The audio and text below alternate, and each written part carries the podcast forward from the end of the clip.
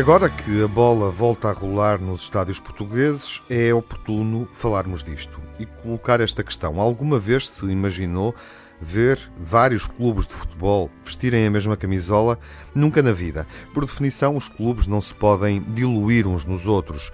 Quando se juntam, é como adversários, cada um defendendo a respectiva camisola, numa competição que se quer saudável, mas renhida. É este o espírito da bola, a esfera que move milhões de adeptos, gera receitas fabulosas que alimentam muitos negócios.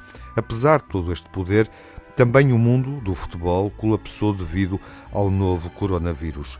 Com os campeonatos suspensos e os estádios fechados, a pandemia ficou para sempre inscrita na história do desporto rei como o inimigo traiçoeiro e invisível que fez uma invasão de campo contra todas as regras, uma invasão que não foi possível neutralizar. Mas se há coisa que faz parte intrínseca do mundo do futebol é o espírito combativo. Por isso mesmo, com os estádios fechados, alguns dos nossos ídolos uniram-se numa frente comum e pela primeira vez vestiram a mesma camisola. Cristiano Ronaldo e Messi, as duas estrelas maiores do futebol no século XXI, quem diria, os dois foram um só.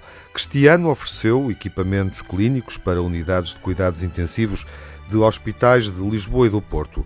Messi doou um milhão de euros para o reforço de duas unidades hospitalares, uma em Barcelona e outra na Argentina, onde ele nasceu. Foram muitas as estrelas da bola que, tal como eles, se colocaram em campo contra o novo coronavírus. Guardiola, Sérgio Ramos, Soares, Lewandowski, entre muitos outros, também responderam a esta chamada, fazendo doações em dinheiro e em equipamentos sanitários. Os próprios clubes não quiseram ficar atrás e foram muitos os gestos que expressaram um sentimento de solidariedade. Por exemplo, disponibilizando os quadros clínicos para ajudar na luta contra a Covid-19 e os estádios para a instalação de hospitais de campanha. Nem os adeptos quiseram ficar a assistir na bancada a este movimento, a este jogo solidário. Houve quem optasse por doar o dinheiro do reembolso dos ingressos anuais pré-comprados a fundos de ajuda aos serviços de saúde. Foi o que aconteceu, por exemplo, com muitos adeptos do Bayern de Munique. Em Bérgamo, Itália, os cerca de 40 mil euros do reembolso dos bilhetes já comprados para o Valência-Atalanta que acabará por se realizar à porta fechada, foram doados a um hospital da cidade.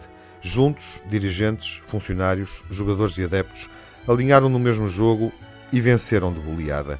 Nunca se tinha visto um desafio assim. Atitudes como esta também merecem a taça da solidariedade.